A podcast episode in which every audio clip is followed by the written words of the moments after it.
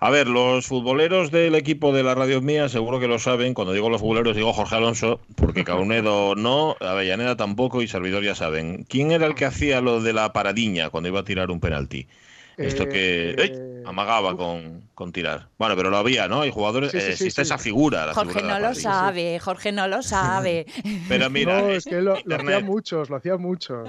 lo hacían muchos. Ahora no se puede, creo, pero antes lo hacían muchos, sí, sí. Ah, pues eso es de picardía, eso es una de esas cosillas, que, esos detalles. No lo digo porque ya hemos hecho paradiña para empezar el, programa. Íbamos como a arrancar y de repente. Dejas la cadera ahí, ¿eh? Totalmente. Bueno, está, está la mía como para bromas, fíjate es estar aquí muchas horas sentado.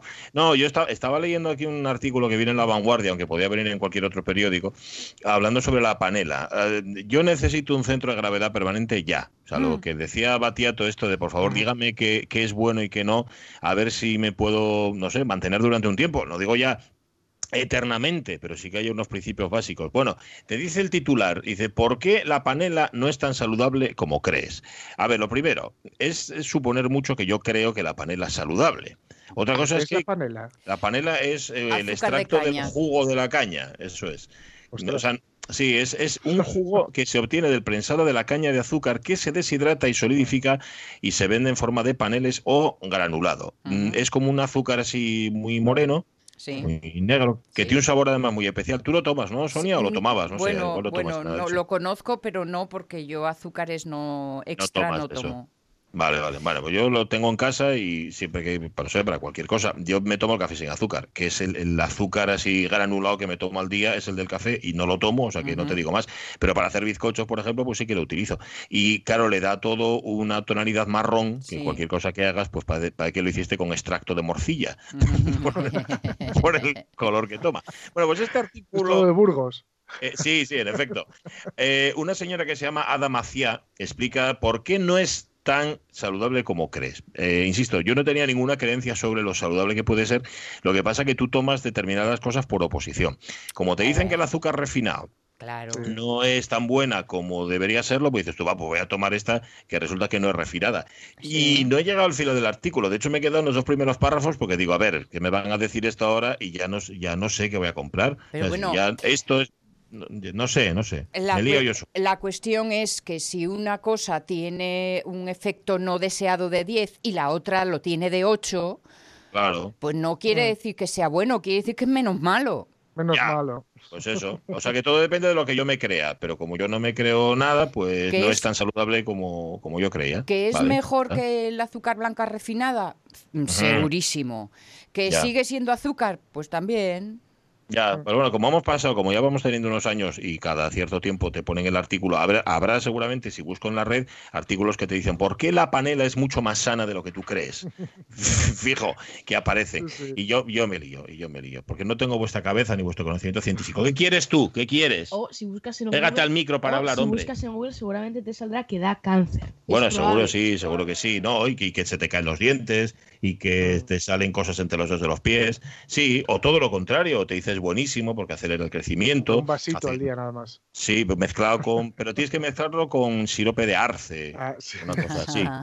qué rico, sí, qué rico está no sé qué decirte. Bueno, eh, en lo que estamos, mm, hoy estamos en otro día más del y ahora qué, porque aunque todavía no sabemos si se va a aprobar una nueva prórroga, que parece ser que sí, de estado de alarma, aunque no sabemos todavía si el lunes entraremos en fase 3, aunque haya dicho Fernando Simón que es más rico, Fernando Simón ha dicho que no, hombre, que lo estáis haciendo bien, que sí, que hubo brotes y que sí, que han aumentado las muertes, pero está controlado, etcétera, etcétera. todavía hay muchas cosas que no sabemos. residencias de ancianos, ¿no? Que son las que se han visto afectadas. Eso es. Y bueno, pues oye, evidentemente estamos hablando, seguimos hablando de víctimas mortales, no estamos en el tiempo de descuento, sino que estamos en otro tiempo distinto, pero siempre dentro de la alerta que, que, tenemos que tener. Y esto sirve para nosotros, para los simples mortales, o sea, para los que nos administramos a nosotros mismos, pero también sirve, y esto es importante, para las corporaciones, y, y todo lo demás. Mm, nos hemos preguntado hoy, ¿y ahora qué pasa, por ejemplo, en un pequeño ayuntamiento que además mm, tiene mucha incidencia en su economía, el, turismo? A ver, los municipios costeros son los que peor lo pueden pasar. ¿Por qué? Porque, hombre, si hace buen tiempo, como sucedió este fin de semana, si abren las compuertas, ¿verdad? Si pasamos a una fase en la que, pues evidentemente, antes de tiempo esos municipios costeros se pueden llenar. ¿Y cómo hace, por ejemplo, un municipio como Muros de Narón para organizarse? Para organizar su intendencia, para organizar las playas, que eso es importantísimo. Yo entiendo que un, que un ayuntamiento como Gijón puede ser relativamente más fácil que, es contradictorio, ¿no? Porque la infraestructura tiene que ser mayor, pero también es verdad que existe más capacidad para organizarse, más, medios, claro y uno más pequeño pues se puede ver asediado y se puede ver incluso colonizado ¿no? con, esta situación en la que estamos. Y eso es justamente lo que queríamos preguntar. No sé si está la alcaldesa ahí al teléfono. está la alcaldesa tenemos, de Muros Tenemos con nosotros a Carmen Arango. La ah, ah no, no, no, perdona, perdona. Algo pasa. Ya sabéis que eh, llevamos un par de días con un teléfono díscolo. ¿eh? con el teléfono de Feber, con el de Feber que tenemos, claro. Además, el bueno, poner el de góndola color salmón que teníamos ahí, que era el bueno que funcionaba. ese, ese es el que están poniendo ahora no vale. Ese. Sí, Eso hace ring. Es que además lo que tienes que encima es puñetero, ¿sabes? Porque te sonríe, te mira a los ojos y dice, sí, sí, tranquilo, todo va bien. Y cuando llega el momento del clic, desapareció. o sea que aquellos de eh, góndola yo los odiaba cuando, odiaba, entendedme, cuando eh, era una reportera dicharachera y íbamos con el Itame por los mundos, que había que se conectaban con unas pincitas a, los teléfonos, ¿Mm? pero los normales estándar, eh, el, redondito de abajo de hablar se lo desenroscabas fácil y ahí hacías clink clink y estaba todo muy mm. sencillo. Pero cuando eran de góndola, aparte, de que de los feos, y que la señora o señor dueño del, local, del restaurante o de la casa en la que te colabas, cuando te veía em, eh, destornillador en mano empezar a hacer clic, clic, clic, clic, desmontárselo todo, te miraba con cara de ¿va a volver a funcionar? Eso, eso. Que a veces no volvía a funcionar, pero bueno, eso ya es otra historia. Había que correr suficiente, sí. Estamos hablando de la época heroica en la que no había teléfonos móviles ni nada de eso. Entonces tú ibas a cualquier sitio a cubrir una información y cuando decimos cualquier sitio era eso, cualquier sitio, como ha dicho Sonia, una casa particular o el despacho de alguien o lo que fuera. Y para sonar bien conectabas aquel cacharro que era el Itame e intentabas que funcionara. Yo lo intenté varias veces. y acababa, es la palabra. Intenté y acababa llamando por teléfono directamente, cogiendo el tubo y diciendo, anda, a ver si podemos conectar. Bueno, lo está intentando marcar Unedo, ¿eh? que la peor parte es para él, que los país. La peor parte siempre, ¿eh? siempre es para el técnico. Sufre, sufre, le cae la cota por dar. Mira, mientras tanto estoy viendo una foto que ha enviado Lockhart que dice, el jugador que lo hacía, y se refiere a la paradiña. La paradiña. Era Dani, delantero del Atlético Club Bilbo, íntimo amigo de Kini. Y yo me mm. vais a perdonar, pero las fotos de esta época, salvo si es rubio moreno, parecen metos iguales, chico. ¿Por qué? Porque Cara ceñuda, Sí, el pelo, gran tupe negro o rubio, según toque. Cara ceñuda, ¿eh? y cara ceñuda además de con manos eh, así a la cintura, con cara de ¿qué pasa? Sí, sí, sí. Así con los brazos en jarras. Eh, eso, eso, eso, sí. De dominio, ¿no? De conquista del territorio. Como, nos decía Igor a mí, un, amigo suyo, estábamos hablando de Fernando Torres y Fernando Torres había hecho mechas en el pelo. Ajá decía, no me fío, no me fío de ningún futbolista que se peine. y apostillaba, Kundi no se peinó en la vida. En absoluto, ni Mesa. ¿No visteis vosotros que se venía? El único, el único que se peinaba era Tati Valdés. ¿Y para qué sirvió? Eh, eh, para que cayera el rodito en mitad del campo que vino la ventolera y quedó Ay, sin el pelo. me encanta. Sí. ¿Cómo has dicho? Dani se llama el jugador. Sí, el, que La Dani, delantero del Atlético Club de, Bilbao. Pues gracias. Gracias, Lojar, muchas gracias. Oye, estaba leyendo un libro el otro día en el, en el cuarto de baño, de esos que tengo yo en la estantería del baño, que luego lo desinfecto, ¿eh? no os preocupéis, después de haberlo leído, que son recuerdos de la vida de Sostakovich. bueno, cada uno... Pero, pasa, no, no, tienes champús. sí, pero ya me, lo sé, ya me lo sé de memoria. Espera, guarda la página, ponle el marca páginas, por fin. No ah, Pero vamos a hablar con la alcaldesa antes de que el teléfono huya para siempre. Sí, sí, vamos a intentarlo antes de que la línea se nos corte. Carmen Arango, alcaldesa de Muros de Nalón. Alcaldesa, ¿qué tal? Muy buenos días. Hola, buenos días. Buenos días. Bueno, lo primero, alcaldesa, ¿cómo está la situación en, en Muros de Nalón? ¿Cómo ha ido, cómo han ido estos meses de confinamiento y en qué situación están ahora mismo? Bueno, nada, esos meses de confinamiento sin ningún problema. Yo creo que estupendamente. La población se comportó bueno, con un rigor extremo y el momento mm, es complicado. La semana pasada sabéis que el buen tiempo que tuvimos en esta región nos llevó a que en el mes de mayo, cosa inusual también, las playas estuvieran repletas de gente y debido al confinamiento, pues, perdón, a, la desescalada del confinamiento, pues la gente pudo ir a la playa, eh, a disfrutar de ella, ya que yo creo que estábamos todos un poco deseosos de salir. Y bueno, se generó algún problema porque fue mucha afluencia de personas y no podemos decir que la mayoría no cumplió con las medidas que se les exigen, pero hubo personas que no lo hicieron y que esto que nos trajo algún problema y con ello estamos ahora valorando pues a ver cómo sigue el tiempo. La temporada de baños no la abriremos hasta el día 1 de julio. Y bueno, si hay un buen comportamiento, por supuesto, estamos dispuestos pues a no tener que restringir los accesos o, o la playa, eh, pero si, si la gente no, las personas usuarias no se comportan, pues tendremos que ir, eh, bueno, pues a valorar cómo podemos llevar a cabo las, las exigencias que nos piden. Porque, aparte de eso, aparte de que cumplan o no cumplan, y esperemos que cumplan, y evidentemente, como dice la alcaldesa, la mayoría cumplen, también es que estamos hablando de un, de un municipio pequeño y que, y que se puede ver absolutamente colapsado. ¿Tienen miedo a ese, a ese posible colapso, alcaldesa? Hombre, vamos a ver, mm, nunca se nos dio la situación de vernos colapsados. Es verdad que en el verano eh, viene gente no solo de Asturias, sino gente incluso que vive fuera de Asturias, pero que, bueno, están ahí en el límite con nosotros como personas de, y demás vienen a la playa. Y, sobre todo interior de Asturias, muchísima gente. La playa de Aguilar tiene, tiene eh, bandera azul desde hace muchísimos años, gusta muchísimo. Nunca nos vimos desbordados y esperábamos, y esperamos este año no nos ver desbordados a ver, somos un consejo muy pequeño y estamos muy limitados. Mira, tenemos un policía local, reforzamos ya ante la situación con dos auxiliares de policía y la Guardia Civil, por supuesto, que también está apoyando. Pero bueno, vamos a confiar en que todo vaya discurriendo con cierta normalidad.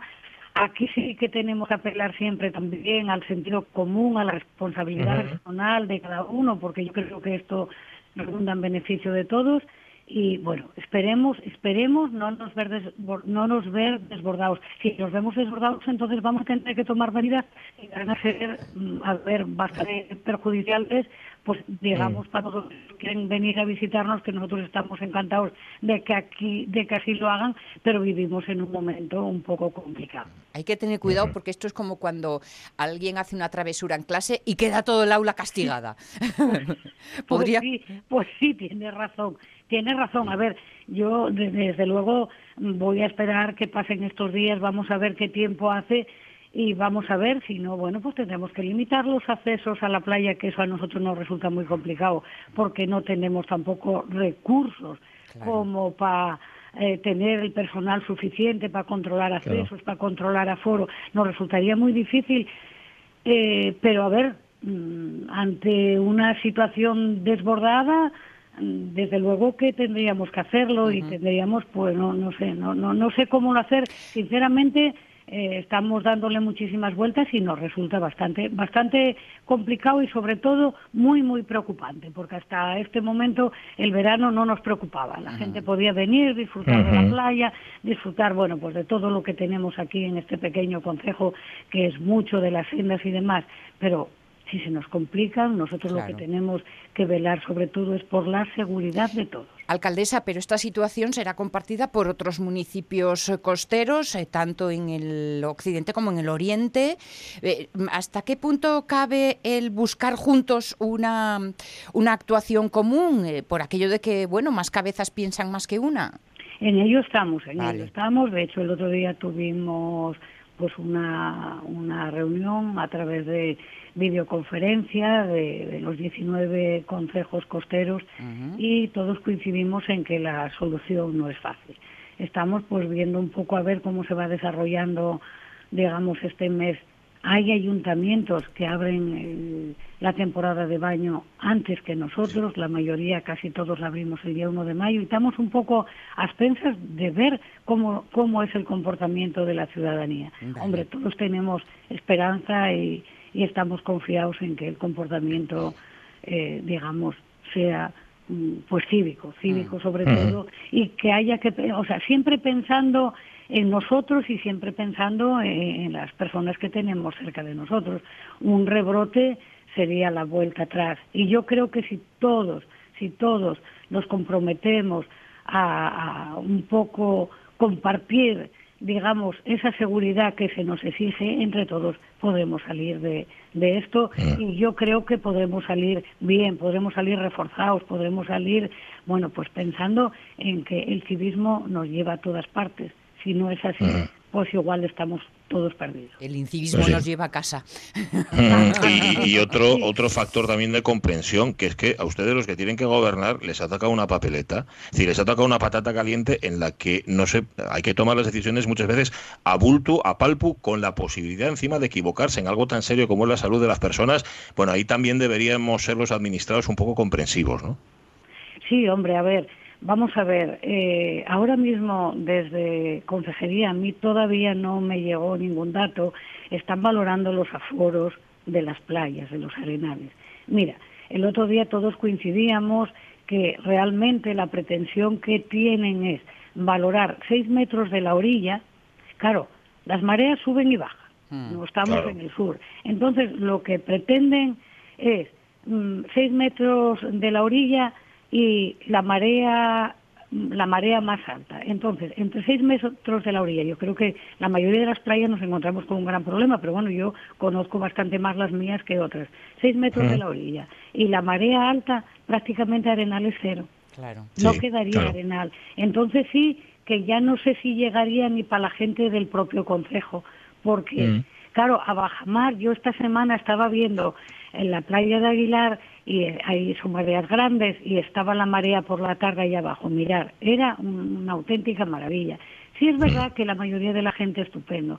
Sí es verdad que, bueno, luego hay estos grupos de personas, la gente joven que se junta, no sé qué. Pero bueno, estábamos hablando de una playa inmensa con una baja mar allí que aquello era una maravilla. Pero claro, esto lo veías por la tarde, pero esta semana las cosas ya van cambiando porque las mm. mareas van cambiando y como esté muy buen tiempo y las mareas estén ahí arriba, digamos que la capacidad que tuvo la playa la semana pasada no es la misma que va a tener esta. Es imposible casi guardar las distancias, pero si vamos a ese aforo que se pretende, seis metros de la orilla y marea alta, no hay arenal, no, no hay arenal. Aquí ya sabéis que no se puede marcar, no se puede hacer nada. Las mareas llegan arriba y lo llevan todo. Luego se limpia la playa todos los días. Pasa una máquina en el verano, en cuanto se abra la temporada de baños, que no es el caso, ahora mismo está todo cerrado, están los aseos cerrados, está todo cerrado. Mm. Nosotros tuvimos que eh, apelar pues al personal como pudimos el fin de semana para limpiar la playa, porque es verdad que el sábado quedó como un patatal de bolsas de basura, de todo. Esto nunca nos había sucedido, pero bueno, hay que matizar. Nunca la última semana de mayo nos encontramos con esta situación de buen tiempo ni con esta situación que vivimos meses atrás, la de que tienen las personas de salir de, casa. Pues sí. En fin, Carmen Arango, alcaldesa de Muros de Nalón, mucho ánimo y mucho acierto. Que vaya muy bien, que seguro que existe verano. Un abrazo fuerte. Vamos a hacer todo lo posible, pero la cosa está bastante complicada. Yo creo que de eso todos nos damos cuenta y todos os dais cuenta. Gracias por todo y aquí me tenéis para lo que necesitéis. Un abrazo, buen verano. Muchas gracias.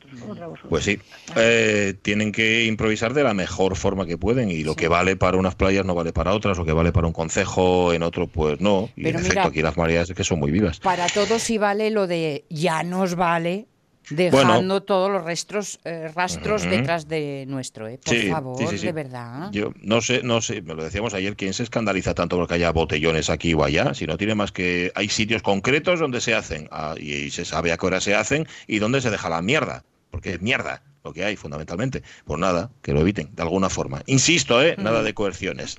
Hoy, que, hoy que en el Facebook va de qué cosas oías de pequeña. va ¿eh? de, coerciones. sí, sí, Va de cosas que, a ver, cosas que, tú te saltabas a la torera también, mm. porque de lo que hablamos hoy es de órdenes que tú no cumplías. Vamos, que de, hecho, si escuchas muchas veces la misma orden es porque no la estás cumpliendo. ¿no? pues eso, para. Luego lo comentamos, que está ahí Isabel Luja ahí esperando. Isabel, ¿cómo está? Buenos días. Buenos días. Hola, buenos días. Pues fíjate, hoy el personaje que traes. Alégrame el día. A mí me. sí, pero a mí me, produce. ¿Qué decir? ¿Qué decir? Sensaciones encontradas. Bueno, vamos a ponerlo. Lo escuchamos, yo creo que es mejor, y luego ya entramos con él. Dale, Caunedo, oh, dale. Give me land, lots of land under starry skies above. Don't fence me in. Let me ride through the wide open country that I love. Don't fence me in. Let me be by myself in the evening breeze. Listen to the murmur of the cottonwood trees. Send me off forever, but I ask you please. Don't fence me Pues sí, este señor que canta es Clint Eastwood, está cantando por Cole Porter, esta canción es de Cole Porter, y esto pertenece a un disco que a finales de los 60, creo que hacia el 67, sacaba Clint Eastwood, que entonces era muy, muy jovencito y era una estrella de las pelis, sobre todo de vaqueros, y ahí aparecía él cantando grandes clásicos pues del oeste, y no, porque esto del oeste exactamente no es. Clint Eastwood que cumplió Isabel Oje 90 tacos. 90 nada más y nada Madre mía que nos nace es 31 de mayo de 1930 en San Francisco. 1930, faltaban más de 10 años para que los japoneses se hicieran el kamikaze. mira, si es antiguo. Eh, bueno, eso que estás diciendo de eh, actor de películas de vaqueros, un respeto. Mm, a, la palabra actor. La verdad estaba resumiendo mucho. Cinematográfica. A ver, tiene dos facetas, vamos a ver. Eh, cinematográficamente a mí me parece impecable, impecable, tanto como, como actor, y luego te digo por qué, y como director, por supuesto. Y en el momento en el que crea La Malpaso, que es su compañía, su productora y tal, y empieza a hacer proyectos de todo tipo, no solo como director, sino como productor, etc., eh, eh, vamos, o sea, se cubre de gloria. Quiere decir que tiene una ristra de películas que es que no puedes ponerle ningún pero, ni, ningún pero. Eh, desde Cartas de Iwo Jima, que a mí me parece una joya, por no hablar del jinete pálido y sin perdón, que renueva el género western, retoma el western, los puentes de Madison, Mystic River, Million Dollar Baby, oh, Gran Poder Absoluto, La Línea de Fuego, Harry el Sucio con sus secuelas, y luego, por supuesto, la trilogía con Sergio Leone por un puñado de dólares, La muerte tenía un precio, el bueno, el feo y el malo. Y el año pasado... Y las que hizo con el orangután, cuidado. Y las del orangután también, sí. Pero ahí brillaba más el orangután. Eh, reírse de Clint Eastwood, también te digo que a veces es muy fácil. Es decir, Clint Eastwood en su momento, y hablo de los años aquellos en los que casi se lo veía más desde un punto de vista ideológico que cinematográfico, eh, pasó muy penosamente. Las películas, por ejemplo, con Sergio Leone, eh, no las pusieron a caldo perejil. Eh, Harry el Sucio, con sus secuelas, que tiene, son cinco en total, bueno, la crítica le dio por todos los lados. ¿Por qué? Pues porque se juzgaba más el cine desde un punto de vista ideológico que cinematográfico. Harry el Sucio es un Don Siegel, y eso son palabras mayores. Ha tardado, tardó tiempo en despojarse de esa mm, pátina de esto es ilegal, lo vea usted por donde lo vea, usted es un fascista. Bien, cuando le quitas ese, cuando le quitas esa capa, lo que ves es una gran película, muy callejera, maravillosa, e, etcétera. Bien, cinematográficamente repetimos que yo nada que reprocharle, todo lo contrario. Ahora vamos a ver faceta personal. Hmm. Vale. Faceta personal. Vamos a decir que este hombre mm, es, eh, en realidad, es un niño pijo. Es ¿Ah, un niño pijo porque su familia es clase media alta y él vive en una casa con piscina y jardín. Míralo. O sea, eh, quiero decir, eh, de bandarras que andaba por allí y dice, ya te veo yo el percal y tal. No, no, no, al contrario. Lo que pasa es que este era un niño muy movido y lo echaron de todos los colegios habidos y por haber. De hecho, no llega ni a terminar la secundaria. Y eh, como nos era, perdona, un niño muy movido. muy movido, ¿no? Hoy lo llamaríamos un niño con déficit de atención. Sí, un hiperactivo de estos. Y le darían Ritalin, como, a Bar, como Bar Simpson. En su caso, en esa época, no. Y él aprovecha ese tirón que tiene de inquietud pues, para hacer todos los oficios habidos y por haber. Eh, yo qué sé, bombero, leñador, eh, trabaja en un supermercado, conduce camiones, hace de socorrista en una piscina. Eh, eh, es, pianista eh, autodidacta por su cuenta y riesgo. Sabéis que otra faceta muy importante en su vida es la música. Los clásicos, los estándares, eso, Cole Porter, etc. y el jazz, sobre todo el jazz. Ha compuesto bandas sonoras, cada vez que puede sale tocando el piano. su colección maravillosa de discos, etcétera.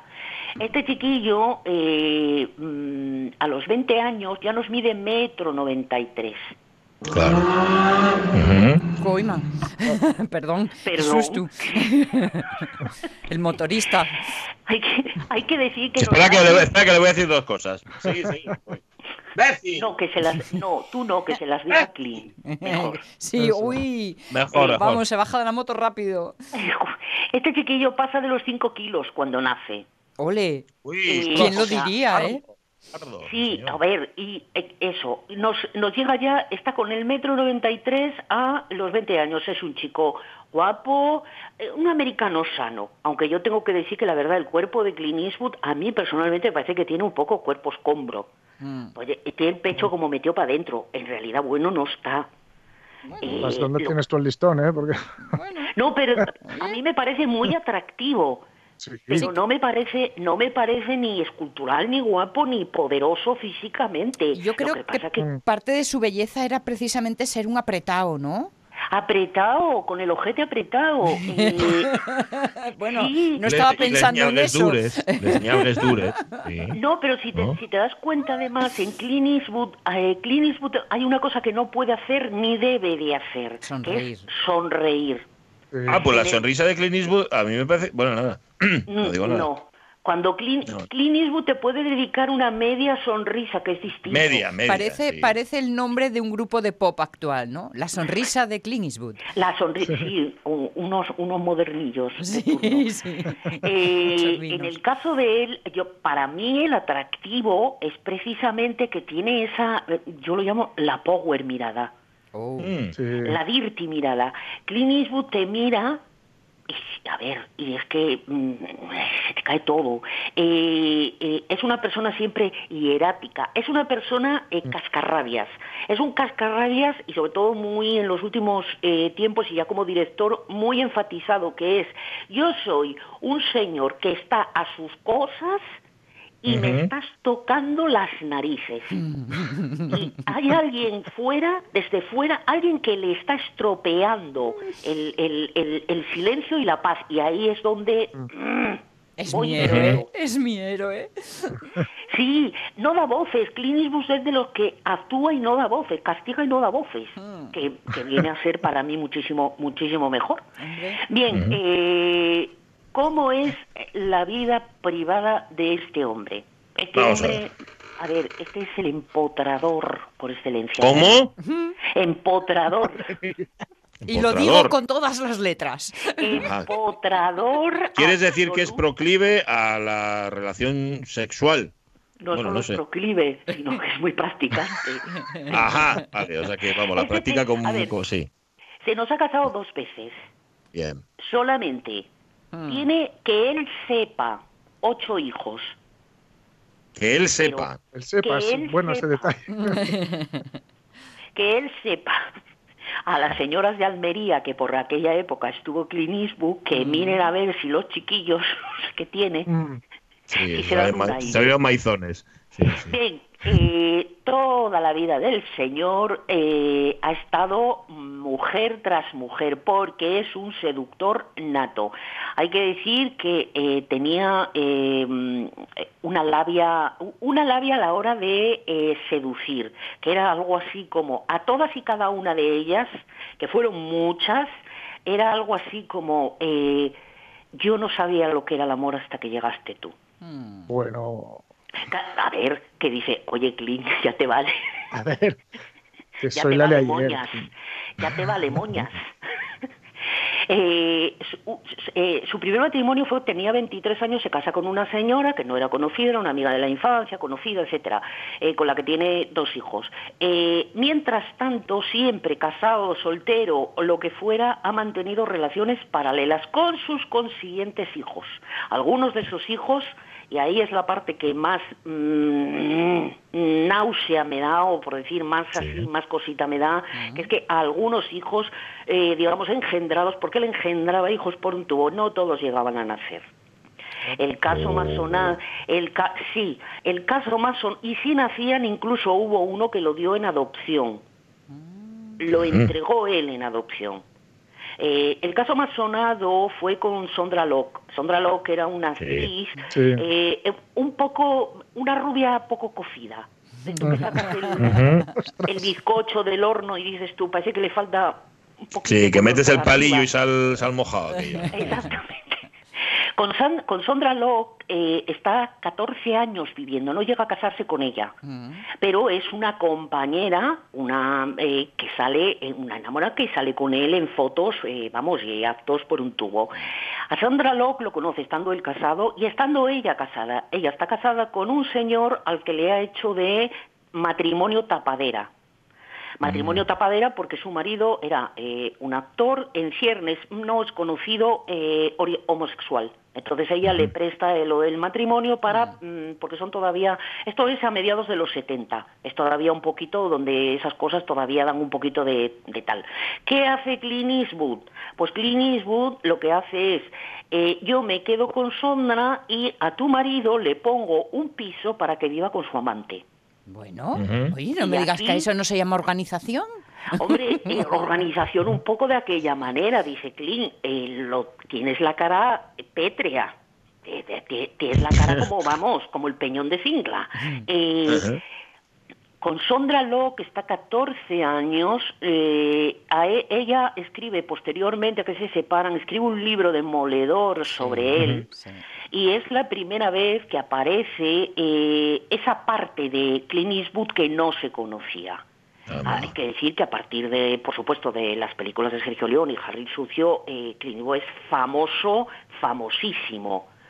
fortuna, fortuna que se le calcula a Clint Eastwood, eh, cerca de 400 millones de dólares. ¿Cómo? Eh, rico como Creso. Sondra Locke lo describe en este libro como tacaño, controlador, manipulador. No solamente no la hizo abortar dos veces, sino que además hizo que se ligara las trompas. atajando por los praos. Exactamente. Y ahí eso es la parte que te digo que me parece lo más deplorable. También, también te digo que ella me hizo, me hizo, me hizo. ¿Qué pasa? ¿Que no, tengo opinión eh, propia? Es un poco, en el caso de ella, eh, es el síndrome, yo creo, un poco de la mujer eh, ninguneada. Ella intentó hacer, eh, eh, la carrera de ella quedó completamente empantanada. Ella posteriormente, tras separarse de él, sí que dirigiría algo. Eh, eh, digamos que él lo que quería era una compañera que estuviera allí en casa, etc, etc. Llegaron a un acuerdo económico al final porque ya lo denunció, pues en plan, eh, hemos estado conviviendo 14 años y usted me debe algo, mm. señor Eastwood. Él alegó que habían sido compañeros de casa. Había compartido piso, fundamentalmente. 14, años. Hmm. Bueno, Exactamente. Ella, le sacó un, pastizal, porque una de las cosas, como él arreglaba las cosas, era con dinero. Bueno, mm. teniéndolo. Pagaba, pagaba. Eh, eh, es el momento en el que de alguna manera sale a la palestra esa faceta de él, y esa es para mí la más, mm, a ver, la, menos, por decir algo, claro, menos halagüeña, voy a decir, en fin, eh, repito, hijos reconocidos, hijos a los que mm, no reconoció, diciendo aquello de que salían a determinadas edades, digo, papá, soy tuya, soy tuyo, y ella decía, no, no, tú no. En, en definitiva, ocho reconocidos. ¿Sabéis que fue alcalde de su pueblo? Sí, en Carmel. Ese maravilloso sitio que es Carmel by the Sea, que es maravilloso. Eh, eh, tiene negocios inmobiliarios por medio Estados Unidos, eh, etcétera. Etcétera. Eh, a ver, sí, es que te iba a pedir que pararas, pero no por nada, ¿eh? O sea, yo estoy encantado de escucharte, pero es que... A mí esa parte de él, descubrir, esa descubrir esta parte de él, que yo sí sabía que era un mujeriego impresionante, eh, no tanto eso como, eh, bueno, esa capacidad de usar, usar y tirar. el, el rollo mujer Kleenex muy poco respetuoso, una de sus mujeres eh, eh, que se alegraba porque él nunca estaba, él era el padre ausente por excelencia. Entonces eh, se alegraba como porque ella estaba pariendo un hijo suyo y entonces él estaba en el hospital, hasta que ella se da cuenta de que lo que está haciendo en el hospital es ligando con una enfermera a la que está dándole el autógrafo.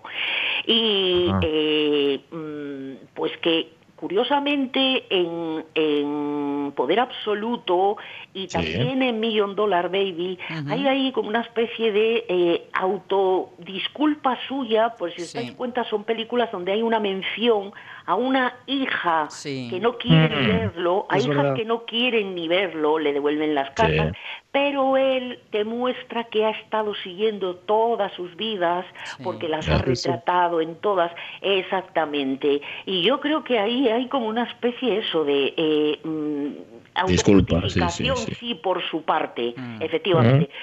Pues que el año pasado nos hizo todavía Richard Jewell una película eh, con, muy buenas que no la esa no la he visto la tengo pendiente y yo sí está bien.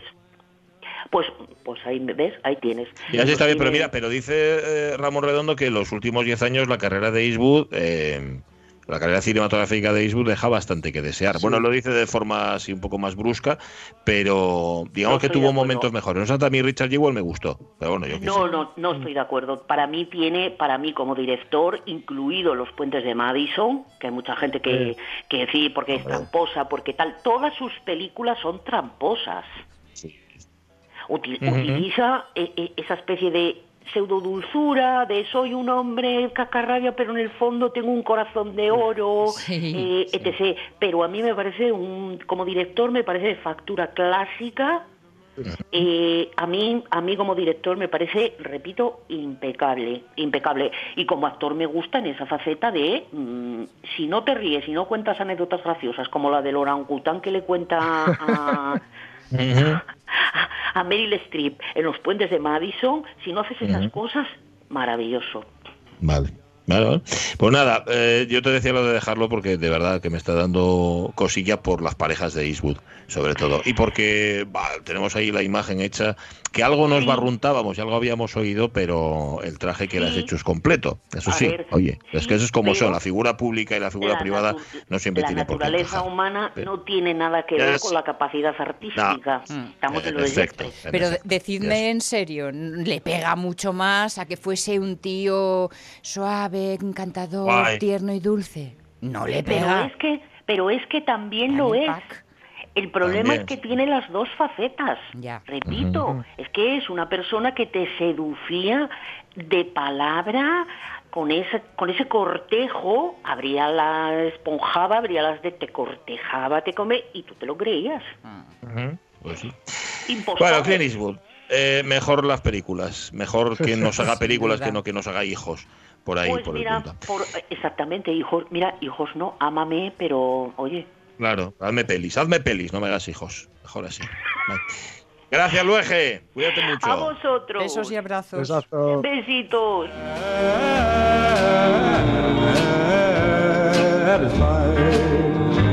Eh, lo tenéis, los 60, cantando. Bueno, Clint Eastwood, al que hoy le dedicaba su vida agradable Isabel Luege. Oye, luego voy a ir a Oviedo a ver si ahí se encuentro con Preñau Ah, Digo por lo del martes de campo y el martes de campo. Felicidades, señores y señoras Oviedo. Sí, y fiesta. Oye, fiesta aquí. Que, que, que, además es que yo no sé si es que soy yo, pero como no puede haber gran celebración, está todo como muy light, ¿no? Como un martes de campo muy poco campestre. Ya, pero mira, te doy una opción. Hoy abre el Museo de Bellas Artes, que hoy tendría que estar cerrado porque es fiesta. Pues hoy de once y media a dos y media lo tienes abierto. Te lo digo por, oye, es una opción. ¿No? Después de la una todavía hay margen. Aprovechas, claro que sí. 10 y 47 minutos de la mañana. ¡Hala! Vamos a contar noticias, chavalería.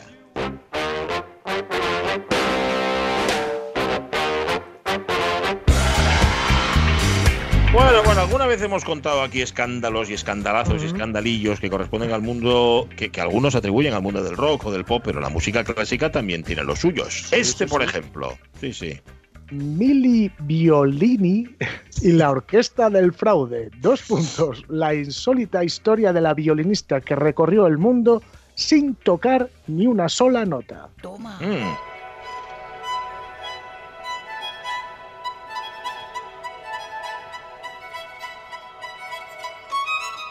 Bueno, aquí tenemos al asqueroso de Max Richter pretendiendo que las cuatro estaciones de Vivaldi estaban mal compuestas y las voy a hacer yo para que tengáis ahí un, eh, buen fondo para documentales. Eh, sin duda, iba a decirte, esta no es ella, claro. No, no, no, que va, si no toca... Eh, os, recomiendo ver el vídeo además de esta canción, que es concretamente la de la primavera, porque él está con, con los de cuerda y él con un teclado y da el tecladín y dice, ahora, y las miradas de los violinistas de, mira, porque, porque pagas bien. sí. sí, sí. Es, que esto lo edita Dodge Gramophone, ¿eh? Sí. Dodge Gramophone, el 6 amarillo, al loro. ¿eh? Por cierto, esta, esta, eso que estaba sonando, esto de Richard, es lo que ponía yo antes de empezar a pinchar. Sí, a partir de ahí la topa arriba. Que de música ambiente, no, sí, de música ambiente es fabulosa. Y, de, banda sonora, vamos, suena estupendamente bien. Pero ¿qué, culpa tiene Vivaldi? Contra más Richter, búscate tú el bujío y la explicación. Por otro lado, bueno, lo que vamos, ¿qué es esto de Mili Bionili? Bueno, pues, Jessica mm, Chiquechito, Chiquejito, Hitman, va sin nombre la señora, que es una escritora que cuenta en un libro que se llama Sounds Like Titanic, suena como el Titanic, eh, pues los cuatro años que estuvo en un conjunto musical de prestigio internacional, que no citan en ningún momento, pero con lo cual no sé cuál sería, donde ofreció cientos de conciertos en playback. Toma, ahí lo tienes. es mi héroe. Así, ¿eh? Tal cual. Mm, cuenta un poco la historia, ya viene de los, eh, de los Apalaches, al este de los Estados Unidos, quiere ser violinista, consigue llegar a Nueva York, está en una escuela de renombre, pim pam, pim pam y cuando se da cuenta está en esta orquesta prestigiosa cuyos recitales eran discos reproduciendo. O sea, ellos salían, le daban al play, catapum, y a hacer como que tocas que, a ver, en la música popular el pop rock es, así tirando a patético hacer como que tocas, pero en, esto tiene que ser tiene que ser horrible. Totalmente. Y no se nota además, pero mucho, mucho, mucho. Se tiene que notar, sí. Se tiene que notar. Pero dicen aquí que el público nunca supo que los micrófonos estaban desenchufados y que era un playback. Playback total y absoluto. El caso es que, dice, nadie se sorprendió más que yo cuando fui contratada para girar por el mundo como violinista. Eh, recordemos que ya estudió violín, ¿eh? Sí. Y de repente, bueno, se, se, encuentra con esta orquesta que tiene bueno, mucho éxito, donde le pagan muy bien, bueno, 150 dólares al día más bonificaciones, dice. Me imagino que las bonificaciones sería un poco la parte del león, porque si no tampoco tanta, tanta pasta no es. Pero claro, también es cierto que tocaban un montón. Y la cosa es que ella dice que hay una cosa que no entiende, que es que el compositor, tampoco le cita, dice que rezumaba carisma y prestigio. Si lo rezumaba. Por todo lo que había que recoger, había que pasar una fregona. Pero, pero no tenía muchos conocimientos académicos de música clásica. Con lo cual, eh, en fin, lo que es dirigir, mm, complicado. Que había vendido millones de discos. Este es Luis Cobos fijo. ¿eh? o, Max Richter. O Max Richter. O Max Richter, Max Richter. Y había hecho una estafa que, dice la escritora, era una estafa gentil. A él le motivaba el deseo de ser famoso y elogiado de ser visto como una muy buena persona. Bueno, en fin. El caso es que ella dice que lo más insólito es que, excepto ella, que dice que no era mm, gran, gran música, el resto eran muy buenos. El resto de los músicos. Dice, yo era la persona menos cualificada del conjunto. Dice, esto es lo que hacía todo tan estúpido. El compositor tenía unos músicos de gran talento y no los utilizaba. Dice, algunos violinistas sonaban genial, pero nadie pudo escucharlos. Mm. O sea, una cosa. No había, no había tampoco mucho interés en escucharlos. O sea, no, sé, qué tipo de conciertos eran, teniendo en cuenta que por lo que estás contando era sonido amplificado. Era playback, pero había micrófonos, los micrófonos estaban desenchufados y luego me imagino que el público que iba igual iba a dar palmas. Sí, ¿sabes? Tiene que ser un poco de. si fuera algo un poco serio, si vas a escuchar un cuarteto de orquesta, de, oye. pasar, de pasar un poco de todo, de bueno, me voy a ver esto que parece música clásica y me tiro el rollo. Pues sí, pues eso es, tal cual. En fin, Que, vale que es por pasta o que se ve que, fue por pasta, pero oye, qué ganas de complicarse la vida. Luego, eso sí, la culpa, la culpa no es de nadie. Hmm. Claro, echa la culpa a él. Pilatus y el otro, míralo. Lavándose las manos. Mira. Pilatus y Pontius.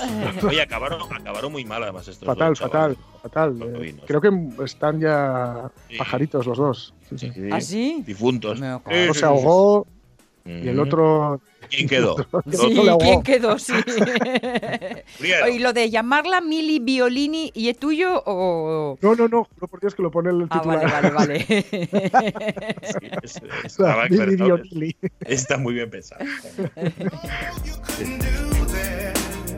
Ahora hay mucho esnovismo en esto de la música en general, de la música clásica especialmente, de tal manera que siempre te, a ti te meten, pues eso, a unos señores tocando y dices, oh, qué sofisticado todo, oh, es un cuarteto de cuerda, y el que ah. dirige, cuánto carisma tiene, y ah. chorras por el estilo, ¿no? Oye, una cosa... la melinona? Igual que para la voz hay lo del autotunes, ¿no? Sí. ¿Hay, ¿Hay algo similar para los que desafinan con el instrumento? Bueno, eh, mira, se lo podemos preguntar a Miguel Fernández el, jueves, a ver si existe. Seguro, ¿eh? Yo, Seguro que, yo sepa, la solución es exactamente la que utilizaba aquí Mili Bionili. Poner play, play y a correr. y ya está. Ay, 10 y 54. Está muy complicado encontrar trabajo. Hoy conocíamos los datos del paro. Lo que pasa es que esto no, no es nuevo. Es decir, ¿cuándo no ha sido difícil? ¿Eh? Supongo que ahora buscas empleo, ¿eh, chico? Sí. Es muy posible. ¿Tiene referencias? ¿Ha sido a la universidad? Solo empleamos activadores que hayan hecho carrera. ¿No es así, Danés? es broma, claro. Mira, aquí no busca un timador, pero parece ser que fue lo que encontraron. El titular es Demoledor. Estrena trabajo de repartidor y desaparece con el camión y con la mercancía el primer día de curro. Titular demoledor y luego la historia rocambolesca o tonta, no sé muy bien. Bueno, os cuento los detalles. El juzgado de guardia en Murcia que puso en libertad con cargos a un hombre de 31 años al que le dieron el empleo de repartidor y que presuntamente desapareció su primer día de trabajo con el camión de la empresa y la mercancía, uséase, electrodomésticos valorados en 10.000 euros. Bueno, ya sabéis que yo tengo un lío con los presuntamente, porque vamos a ver, ¿desapareció o no desapareció? Eso no es presunto. desapareció, pero no, pero hasta que no se juzgue, hasta ya, que ya, no se ya, pero, sepa si es, es, presunto, porque la presunción es de inocencia. Pero si lo que se cuenta es que desapareció, no que sea culpable, la presunción será de culpable. Bueno, nada, perdón. en la denuncia se indica que también se apoderó de otros 3.000 euros que había cobrado de varios repartos. Para añadir que cuando se recuperó el vehículo, se comprobó que no había nada en su interior y que incluso había desaparecido la rueda de repuesto que ya puestos hasta el final. El denunciante aseguró que el detenido transportaba frigoríficos, lavavajillas, microondas, horno, nada de lo cual se encontró en el camión cuando fue detectado en el momento en el que RJHT repostaba en una gasolinera. En su declaración aseguró que su, cuando llegó a Murcia con el camión llamó a un amigo para comprar droga este se quedó en el vehículo mientras él subía a una vivienda para adquirir cocaína. Quédate aquí, no aparcamos. ¿eh? Eso. Si viene la polilla lo mueves. El detenido añadió que a la vuelta el camión no estaba donde lo había estacionado, pero bueno, pues, que oye, que tampoco le dio mucha importancia. Dijo, nada, seguro que mi colega lo llevó a otro lugar. Sí, ¿eh? Cuando este no aparecía, se acercó a la vivienda del amigo y este aquí que pudo observar que varios de los electrodomésticos habían sido colocados en su cocina, sin que, pese a su insistencia, consiguiera que se los entregaran. O sea, que este individuo al que culpa es al amigo. O sea, se llevó mi camión, se llevó mis electrodomésticos, los metió dentro de su casa y no había manera de que los devolviera. Ay, de verdad, de verdad, de verdad. Yo creo que al final la compra la, la consiguió, ¿eh? De aquí todo el proceso posterior. Pues es posible. Sí, la otra compra, sí. La otra, sí. pues ahí lo tenéis. El primer día, el primer día roba la mercancía, la pasta y hasta la rueda de repuesto. Todo un modelo de dedicación laboral. Sí, señor. Soy el callo por dinero. Yo trabajo por dinero. No sé qué y no sé cuánto, pero a mí dame Así me gustan los empleados esbices. Una sonrisa en los labios y una canción en el corazón. Haciéndalo. No sé qué, no sé cuántos. Igual lo ascienden al, presunto individuo este, menudo ajeta. Bueno, eh, nos quedan tres minutos menos para que sean las 11 de la mañana. Déjate, porque tengo aquí unas efemérides. Mira, 212 días quedan hoy Capicúa para que termine el año. 2 de junio, martes de campo. 455, Roma es saqueada. La saquean los vándalos de Genserico. Los romanos le decían a Genserico... Por favor, no me desalijes. Y yo contestaba, no. Aquí del saqueo no se libre nadie, tú tampoco. Ahí está. Genserico y sus vándalos no perdonaban a ningún romano. Todos, todos por igual. Menudos eran. Sí, señor. ¿Qué más? 1537 en Roma el Papa Paulo III publica la bula Sublimis Deus, donde decreta que los indígenas americanos son seres humanos verdaderos, dotados de alma incluso, Cuidado con el tema este del alma que se plantea muchas dudas. La principal está bien donar órganos de alguien que ha matado a otras personas, mm. aunque antes de convertirse en un asesino se dijera de él que era un buen hombre. ¿Alguien querría recibir el pulmón, el hígado, el corazón que otro que ha quitado vidas? Que yo no querría esos órganos. No está científicamente comprobado, pero nunca se sabe si ese alma está trasplantado también en ese órgano. Cuidadín, ¿eh? Menos mal que lleva una música de fondo que avisa que no es fiable. Eso es, una música así como de estrellito, como además Richter o algo de eso. Sí. Pues nada, cuidado con el alma, que se puede trasplantar. Y la última de momento, en 1743, nace en Palermo el conde Alessandro di Cagliostro, médico, alquimista y ocultista italiano, falsificador de talento, fundador del rito egipcio de la francmasonería, acabó en la cárcel engañado por dos inquisidores camuflados, porque como todo el mundo sabe...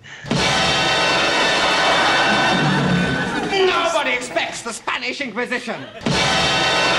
Estos dos se disfrazaron, iban como de amigos suyos, de amiguín de Caliostro, y acabó en la cárcel. Luego murió en la cárcel, de hecho. Lo metieron en el cárcel de Sant'Angelo, pero luego lo llevaron a otra y ahí ya palmó este señor. Bueno, em, ya os contamos más luego, hombre, que estáis como ansiosos, tranquilos, vamos a las noticias. Luego la segunda hora de la radio es mía. Jesús, qué audiencia.